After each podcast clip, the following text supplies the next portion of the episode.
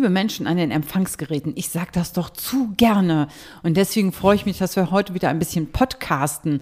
Wir haben uns überlegt, hier vom Literaturhaus Hannover noch etwas zu senden, weil wir nämlich Sommerpause machen und die ist doch gar nicht mal so kurz. Für uns natürlich, Leandra, eigentlich zu kurz, ist ja klar, weil wir sind noch völlig am Rattern hier, was das Herbstprogramm anbelangt, das in trockene Tücher zu kriegen.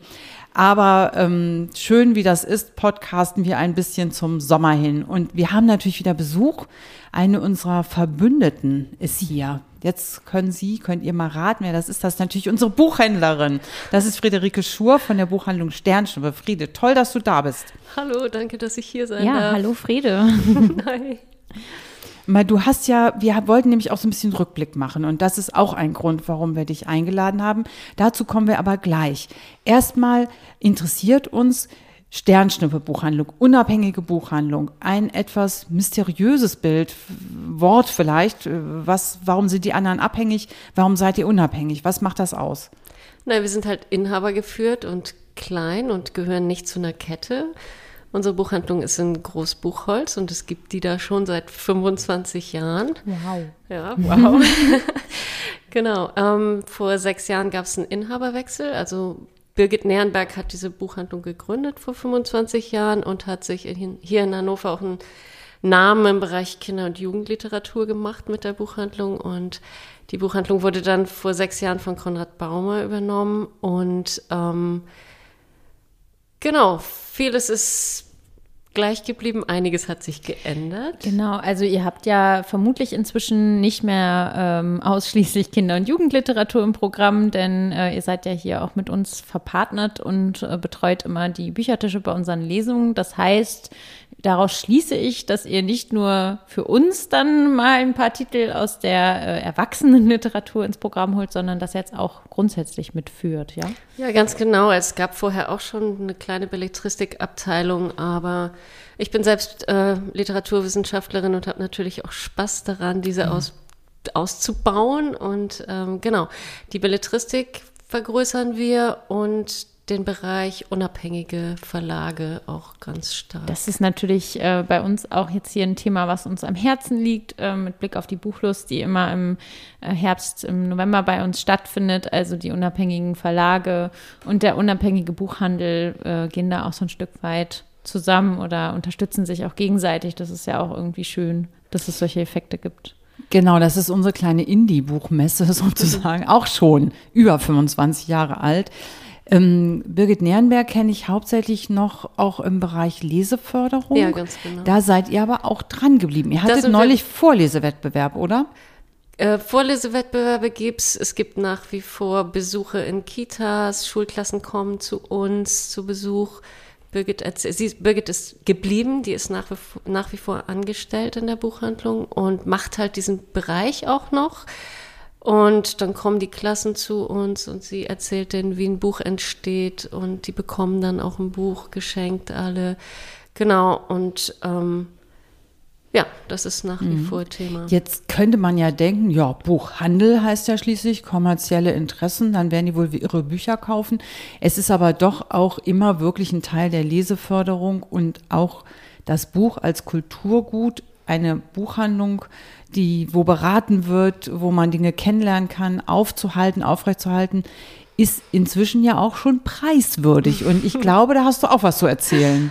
Ja, das stimmt. Wir haben im letzten Jahr den Deutschen Buchhandlungspreis gewonnen, zusammen mit vielen anderen Buchhandlungen. Äh, aber ich glaube, es waren nur sechs oder acht in Niedersachsen, also immerhin. Und jetzt haben wir im Rahmen von Neustart Kultur noch eine Anerkennungsprämie von der Kulturstaatsministerin bekommen und haben uns natürlich auch super doll darüber gefreut. Genau. Anerkennungsprämie, ne, Leandra, das klingt ja irgendwie so ein bisschen nach. Es klingt hast ein bisschen gemacht, bürokratisch. Ne? Ja, ne, aber es ist eigentlich eben doch eine Auszeichnung, ein Preis. Ne? Wenn du so einen Preis kriegen würdest, Leandra, was würdest du denn damit machen? Wenn ich jetzt eine Anerkennungsprämie bekommen würde. Uh. Ich kann ja mal gucken, was sich machen lässt. Also ich sag mal, der Urlaub steht äh, bevor. Da würde ich mich natürlich erstmal ähm, haushoch mit ähm, toller Lektüre eindecken, klar. Ähm, und vielleicht noch eine Woche Urlaub dranhängen oder zwei. Aber ähm, ihr habt sicherlich auch schon richtig gute Pläne, was ihr mit dem, mit dem Geld, es ist ja am Ende Geld, über das wir hier sprechen, ähm, machen möchtet, und oder? nicht zu wenig, tatsächlich ist ziemlich, ziemlich hoch dotiert. Ja. Und äh, klar, aber es ist natürlich zweckgebunden und es gibt einiges zu renovieren, Veranstaltungen können wir noch machen damit und so. Ja. Schön, also ihr habt schon Ideen. Genau, wir freuen uns super doll darüber und Ja. können jetzt äh, noch ein bisschen durchstarten sozusagen. Also demnächst gibt's äh, die Buchhandlung Sternschnuppe in Deluxe-Ausstattung. Wenn ihr dann reinkommt, seht ihr den Kristalllüster an der Decke und dann wisst ihr die Anerkennungsprämie. so wurde darf man sich das vorstellen, genau. mit kleinen Canapés und Begrüßungsgetränken. Das wäre doch auch mal eine Idee. Das wäre auch mal eine Idee.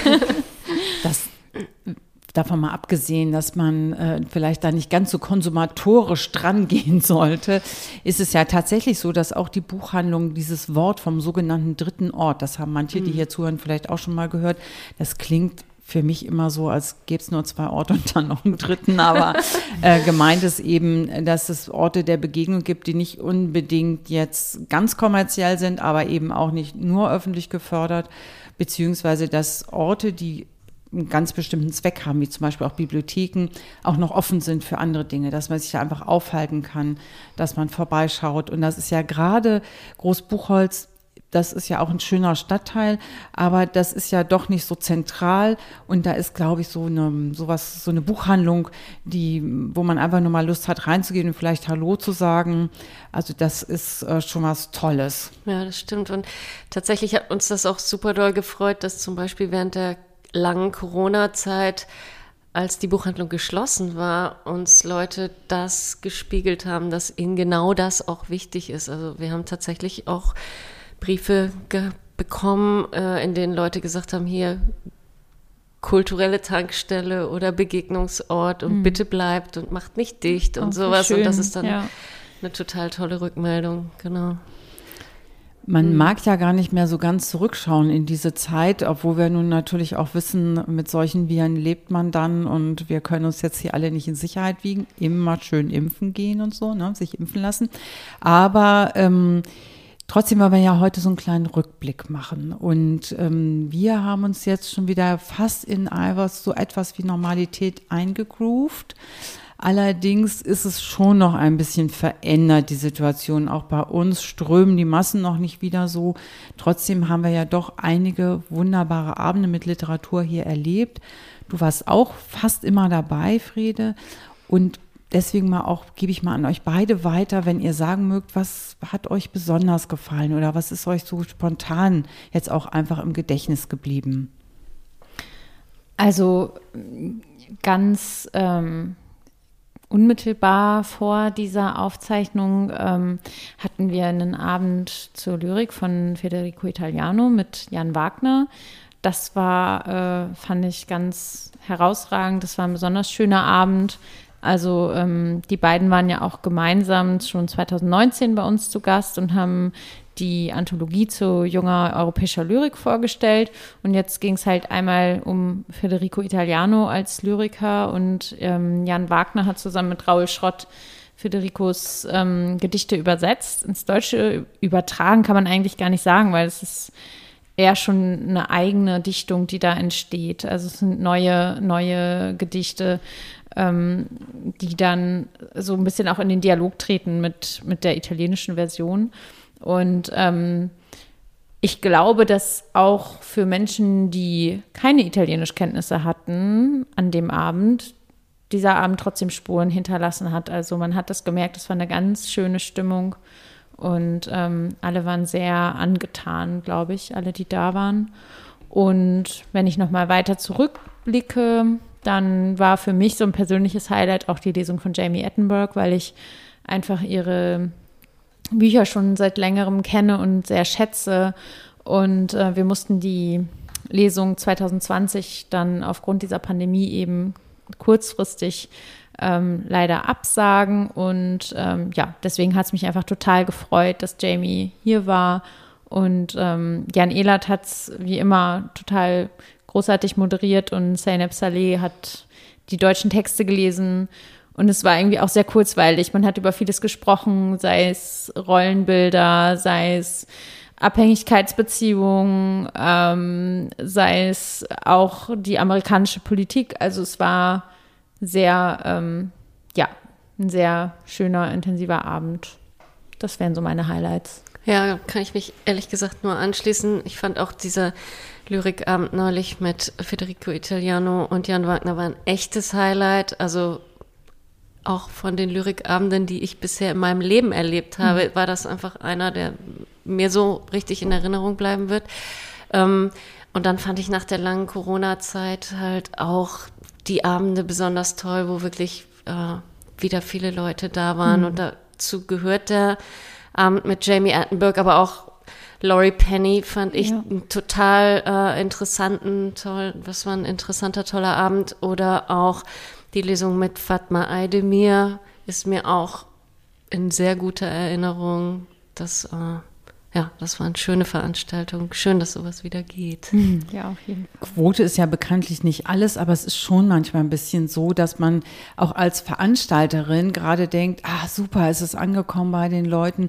Und wir hatten, das liegt jetzt nun schon länger zurück, so kommt es mir vor, aber es ist ja diese Saison noch gewesen, im Februar auch so einen richtigen Höhenflug mit Lutz Seiler, Fernando Aramburo, Svenja Flasspöhler, Monika Helfer.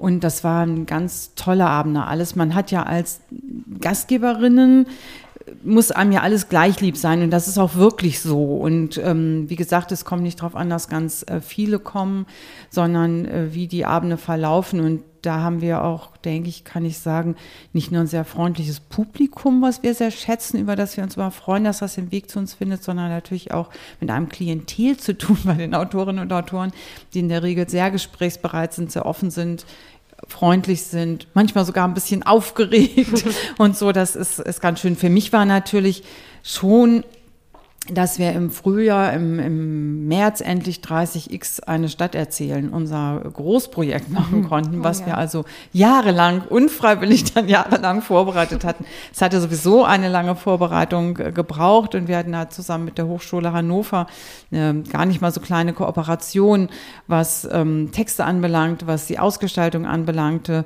und hatten insgesamt dann zehn Autorinnen und Autoren eingeladen und auch zu Gast.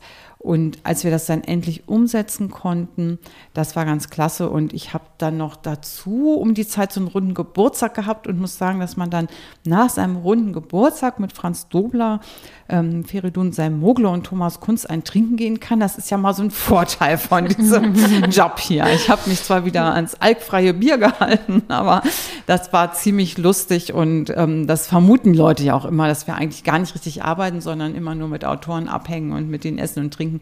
Ganz so ist es nicht, aber manchmal kommen eben auch solche Begegnungen vor, die ganz viel Spaß machen und ähm, die, wo man dann auch was mitnimmt, jenseits noch der Veranstaltung. Schön. Ja, das war so ein kleiner Rückblick jetzt auf das, was war. Und ähm, ja, ehrlich gesagt sind wir im Kopf jetzt eigentlich gerade schon, äh, schon viel weiter wieder in der Zukunft. Deswegen ist es ganz schön, jetzt auch hier an dieser Stelle nochmal so ein bisschen zurückzuschauen und sich auch nochmal so ein bisschen darüber klar zu werden, was man eigentlich gemacht hat die letzten Monate und was hier für viele schöne ähm, Dinge auch passiert sind, weil man jetzt gerade wirklich äh, sehr intensiv mit der Planung ähm, des Herbstprogramms zu tun hat und ähm, ja, wir können vielleicht ja auch schon mal so einen kleinen Ausblick geben, was uns und euch alle da erwartet und dich ja auch, Friede, denn du bist ja auch irgendwie immer dabei. Ähm, und also ganz konkret dürfen wir natürlich, alles dürfen wir noch nicht verraten, aber einiges. Ähm, ich würde ganz gerne noch mal so ganz kurz einhaken, weil du Rückblick gesagt hast. Wir haben jetzt von den schönen Dingen gesprochen, von den weniger schönen nicht. Aber ich will doch noch mal erwähnen, leider sind diese letzten zwei, zweieinhalb Jahre auch ziemlich verlustreich gewesen. Es ist nicht nur Anfang 2020 schon unser guter alter Dichterfreund Klaus Stadtmüller gestorben, mit dem ich hauptsächlich noch Verbindung hatte, der ganz großer Freund und ähm, auch Könner der konkreten Poesie war und der hier mit dem Kurt Schwitters Archiv verbunden war.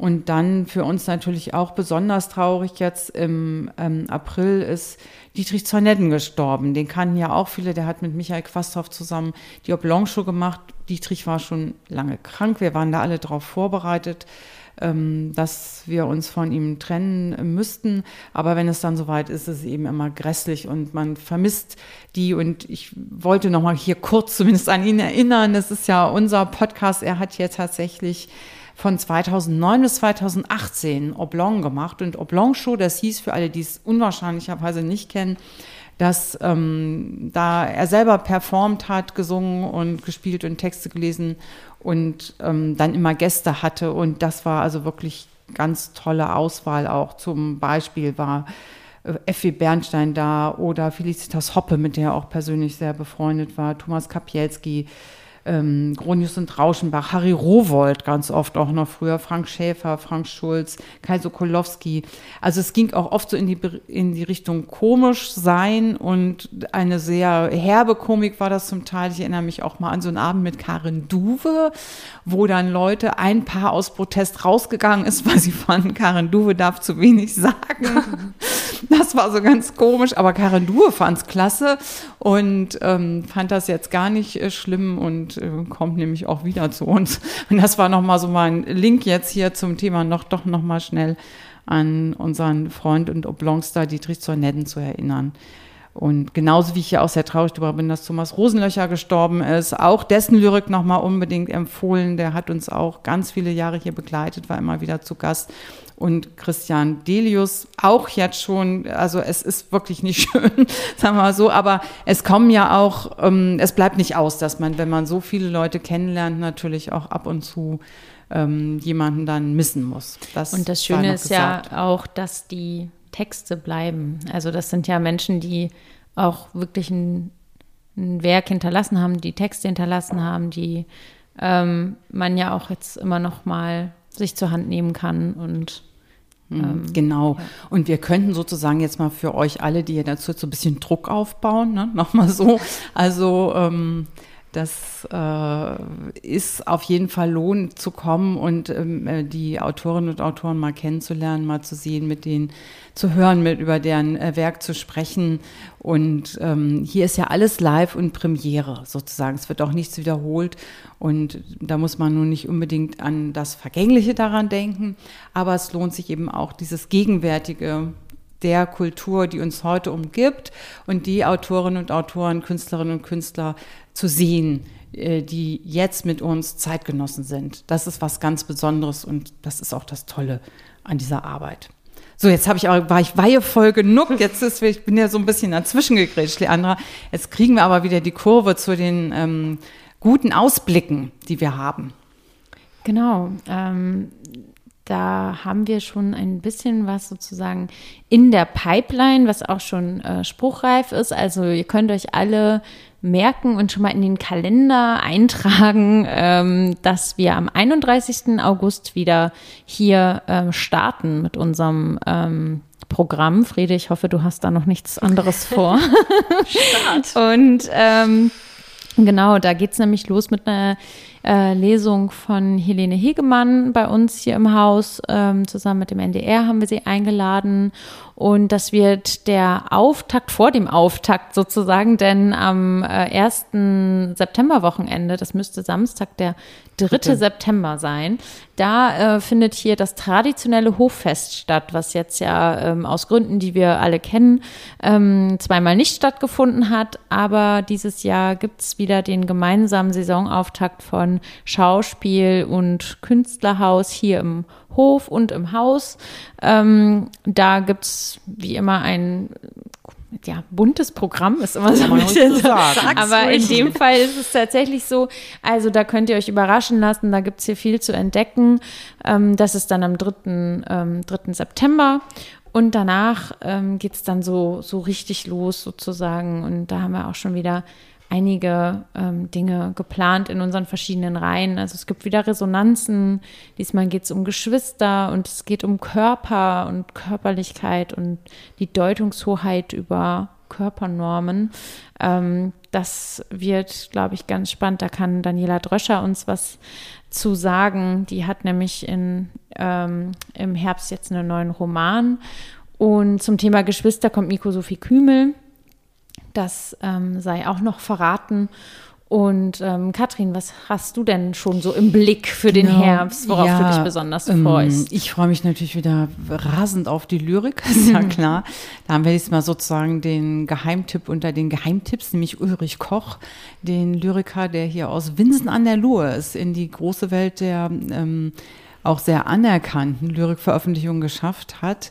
Und Vincent an der Luhe, äh, was denkt man daran? Alle, die sich historisch auskennen, denken natürlich an Eckermann. Genau, der kam aus Vincent an der Luhe, ist zu Fuß damals zu Goethe nach Weimar gegangen, um ihm seine Gedichte zu zeigen. Und der hat ihn dann gleich übrigens komplett unentgeltlich. Manche denken ja, der wird das irgendwie bezahlt kriegt, als Editor gebucht sozusagen. Also das erinnert mich schon wieder an meinen Lieblingsdichter Thomas Rosenlöcher, der in seinem äh, Buch äh, Die Wiederentdeckung des Gens beim Wandern, super Titel, Die Wiederentdeckung des Gens beim Wandern, auch Goethe als Großapotheker bezeichnet hat. Also ich finde nichts gegen Apotheker, aber da ist was dran. Ähm, also das, äh, da haben wir einen Einblick in neue Lyrik. Aber wir haben natürlich auch äh, gerade eben die Literatur Nord komplett mit der großen Veranstalterinnenrunde festgelegt. Da können wir aber noch nichts von verraten, weil das ist noch nicht in trockenen Tüchern. Da würden wir zu weit gehen, aber da haben wir auch viele interessante Autorinnen und Autoren ausgesucht, von denen wir natürlich jetzt hoffen, dass sie sofort alle zusagen. Und ansonsten freue ich mich auch sehr auf Andreas Schäfer. Den haben wir eingeladen. Den hatten wir vor Jahren mal zu Gast. Der ist noch nicht ganz so bekannt, natürlich vollkommen zu Unrecht. Andreas Schäfer hatten wir hier mal mit seinem Roman Gesichter. Da ging es um Flucht und Umgang mit ähm, Schutzsuchenden. Und jetzt kommt ähm, wieder bei Dumont ein neuer Roman, Die Schuhe meines Vaters. In den haben wir alle schon reingeguckt. Ist noch Sperrfrist. Wir dürfen darüber nichts verraten viel. Aber da können wir schon mal sagen, das wird sehr, sehr viele Menschen anrühren, sehr, sehr viele Menschen ähm, ja, bewegen. Die Schuhe meines Vaters von Andreas Schäfer kann vom Titel her schon denken, worum es vielleicht geht. Und da ähm, freue ich mich also auch sehr drauf. Ja, und, ähm, und jemand kommt noch, äh, dessen Name heute schon oder deren Name heute schon gefallen ist, nämlich Karen Duwe. Das dauert noch ein bisschen, die kommt erst im November zu uns. Ähm, und äh, Karen Duwe hat was über Sissy geschrieben. Friede, Krass. wie stehst du denn zu Sissy? Oh, ich habe überhaupt gar keine Meinung zu der. Die heißt ja auch Elisabeth oder hieß ja auch Elisabeth von Österreich.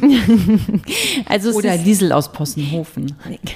Genau, also äh, Karen Duwe hat sich auf jeden Fall Sissy und Sissys ähm, Reitleidenschaft gewidmet. Ähm, das, äh, da bin ich auch gespannt drauf. Auf jeden Fall. Sissy hatten wir hier, glaube ich, noch nicht so häufig zum Thema. Ähm, und ich, ich, kann mir auch vorstellen, wollte ich mal sagen, wenn Karin Duwe etwas zur Kaiserin von Österreich schreibt, wird das auch ziemlich anders als diese Filme, die man kennt. ja, vermutlich. Es ähm, bleibt abzuwarten. Und ähm, ein, eine Lesung haben wir auch schon geplant. Ähm, da könnt ihr euch auch alle das Buch schon kaufen, wenn ihr möchtet. Das ist nämlich schon erschienen. Und zwar äh, Jade Yasemin Önder kommt zu uns mit ihrem Debüt Wir wissen, wir könnten und fallen synchron. Apropos tolle Buchtitel. Ja, das, sag den äh, nochmal. Ich finde ihn irgendwie irre. Wir wissen, wir könnten und fallen synchron.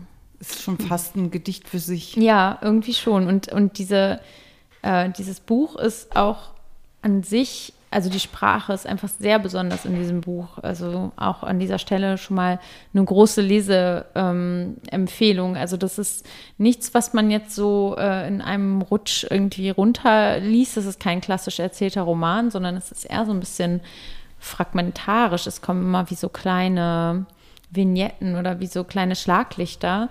Ähm, und dazwischen schlängelt sich so die Geschichte der Protagonistin äh, durch. Und es geht ähm, schon auch um, es geht ums Fremdsein und Ankommen, es geht ums Erwachsenwerden, es geht aber auch hier um Körper und wer bestimmt eigentlich, wie ein Körper auszusehen hat. Es geht ähm, auch um Bulimie, relativ explizit.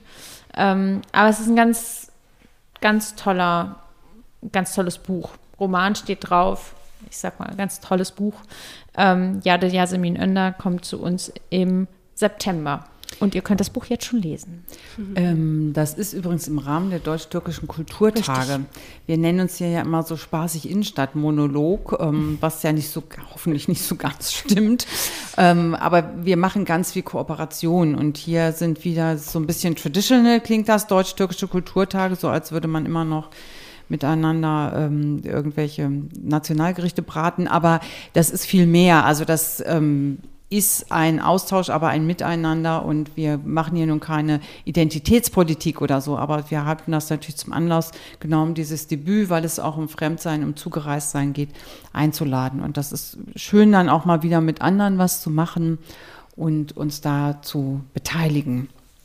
Genau. Ja, vielleicht können wir jetzt zum Abschluss unserer Runde, wenn wir jetzt euch alle in den Sommer entlassen, möchten wir das natürlich ungern tun, ohne euch noch ein paar gute Buchtipps mit an die Hand zu geben. Also ich habe meinen ja jetzt quasi hier schon äh, vorweggenommen, aber ähm, Frede, du hast da auch, auch, so was ein bisschen was liegen. Stimmt. Genau. äh, das erste, ein dänischer Roman von Stine Pilgaard, Meter pro Sekunde, das ist schon im Februar erschienen, aus dem Dänischen von Hinrich Schmidt-Henkel.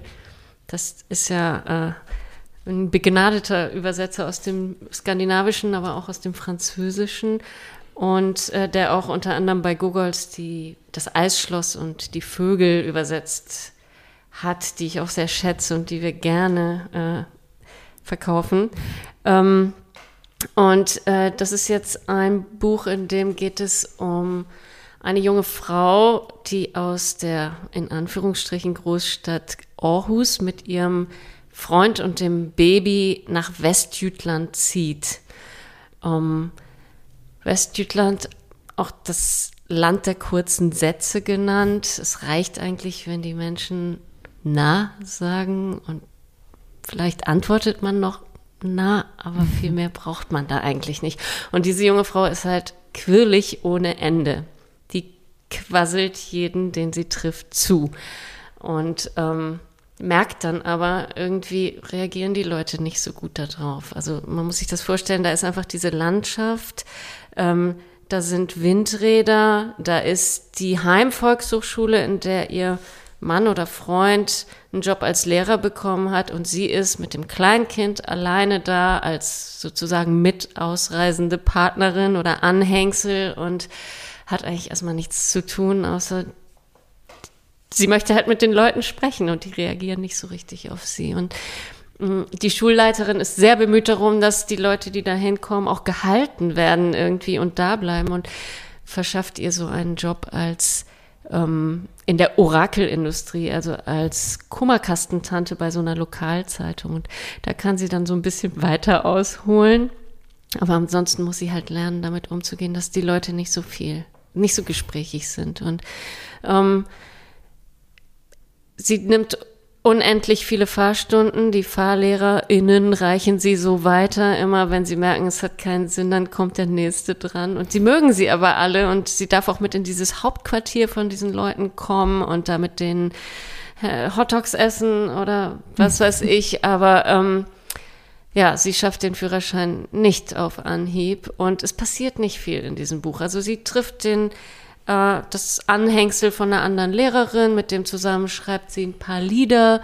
Ähm, diese Lieder sind inzwischen in Dänemark auch vertont worden und es gibt von diesen Heimvolkshochschulen so ein sehr bekanntes Liederbuch. Ich bin ja selbst in Dänemark aufgewachsen wachsen. Und wir hatten dieses Liederbuch auch und haben morgens uns getroffen und zum Morgensang ähm, aus diesem Liederbuch gesungen. Und inzwischen sind aus dem Meter pro Sekunde, aus diesem Roman, einige Lieder aufgenommen worden in dieses bekannte Liederbuch.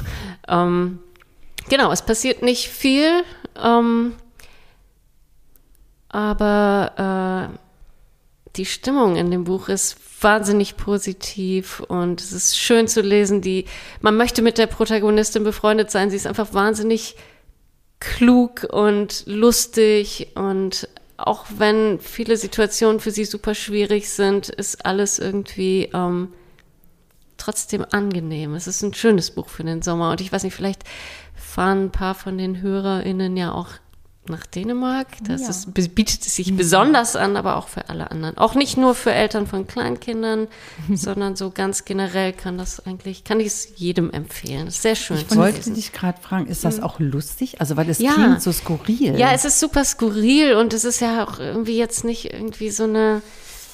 Es gibt keinen krassen Plot. Achso, es ist aus dem Kanon Verlag. Das ist ein ganz kleiner Verlag, äh, vor zwei Jahren gegründet. Die machen ganz, ganz schöne Bücher und es ist ja auch, also ihr seht es, es ist einfach wahnsinnig schön gemacht. Könnt ihr jetzt auch nicht sehen, so, aber das, ne? ich kann euch sagen, das hat so einen Yep. eigenen Umschlag. Der Schutzumschlag ist verkürzt und da, Mhm. der ist grafisch gestaltet und dahinter lugen so ein paar Abendwolken Wolken, ja, hervor und man mit möchte das Dünen. sofort anfassen und aufblättern. Das Ja. ist ganz geschickt gemacht, so ein Ja. bisschen geheimnisvoll. Und sagst du schön. nochmal, wie sprichst du die Autorin aus? Du kannst Stine Pilgo.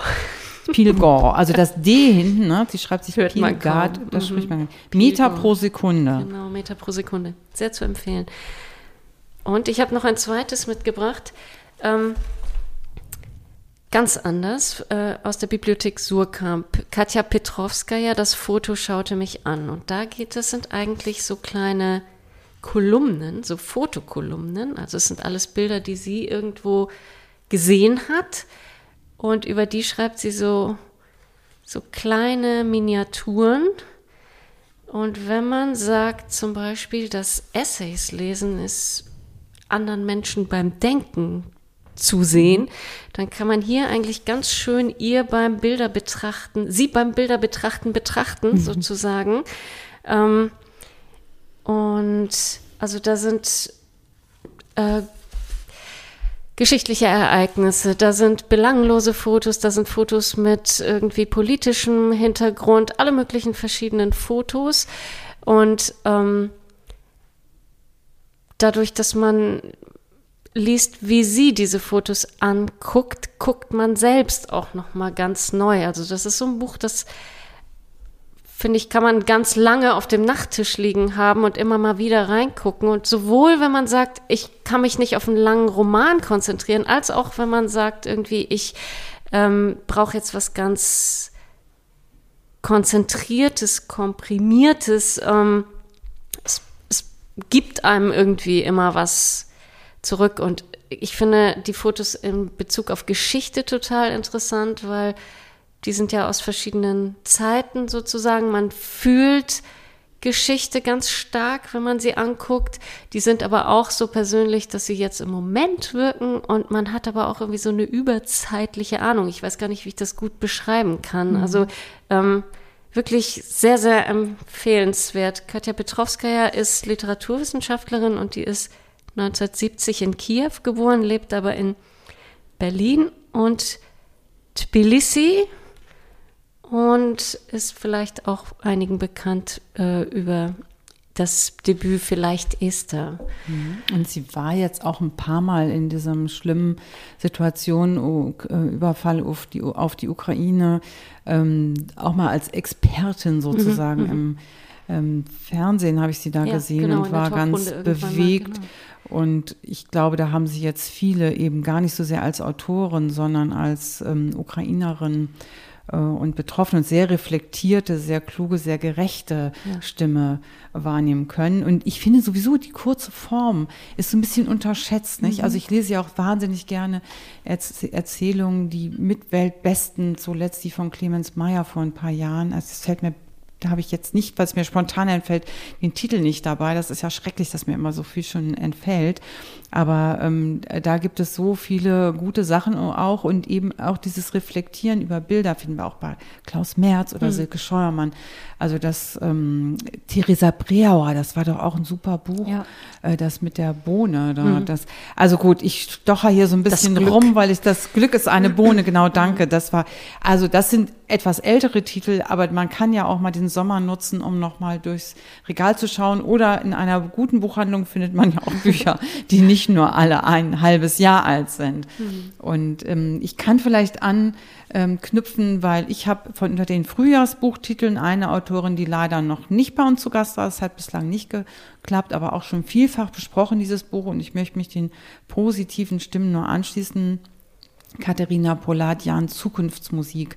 Das ist der Katharina Poladian ist in Moskau geboren, ist also Russin, lebt aber schon äh, länger in Berlin mit ihrer Familie und ähm, hat schon etliche Romane veröffentlicht, zuletzt vor diesem dieses Hier sind Löwen. Ich glaube, damit ist sie sehr äh, stark äh, gefragt äh, gewesen. Da war sie auch auf der Longlist zum Deutschen Buchpreis und in Zukunftsmusik geht es um die 80er Jahre, nämlich um die Wende, die in Russland zu Glasnost, zu ähm, dem Ende der UdSSR und dem Beginn mit äh, Michail Gorbatschow, äh, mit einer anderen Zeit dort. Und ihr gelingt es, ich will das jetzt nicht so lange ausführen, wie sie das macht und so. Es ist meiner Ansicht nach ein kleines Meisterwerk, wie sie ähm, diese Atmosphäre Ende der 80er Jahre nochmal so hervortreten lässt. Gleichzeitig ist ein Buch auch mit so ganz vielen fantastischen Elementen, wo man auch sieht, auf welchem, in welchem Kontext, dass sie, also auch sie auf den Schultern von Riesen steht, sozusagen,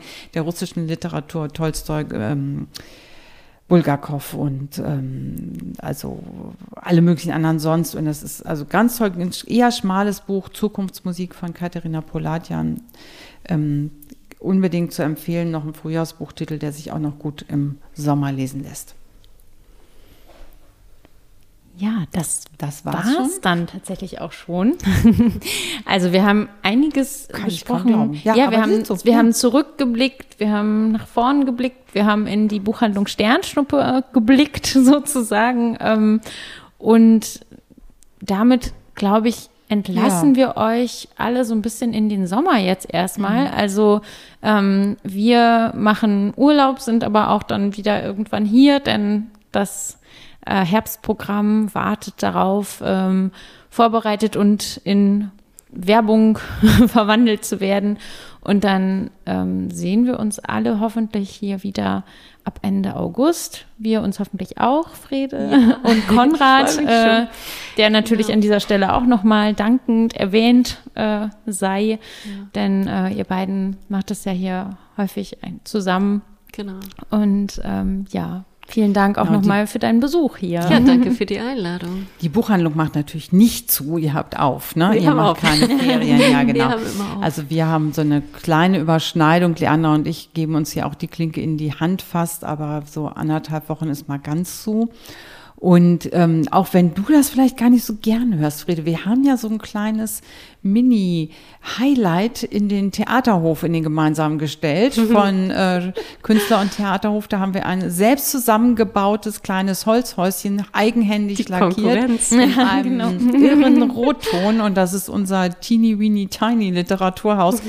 Da sind so Bücher, die bei uns doppelt da sind oder schon lange stehen und die wir gar nicht äh, sonst ähm, verkaufen dürfen, aber die dürfen wir verschenken. Also wir verkaufen ja auch keine Bücher, also die man nicht weiterverkaufen verkaufen darf oder so, sondern die verschenken wir.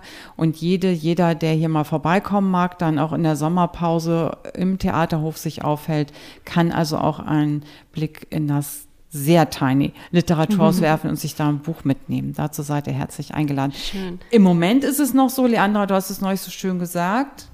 Ähm, wir haben so viel, es rattert gerade so und da kam ein Freund vorbei und sagte, ja, mach doch mal Pause. Und da sagte Leandra, ich spring doch auch nicht aus dem fahrenden Zug.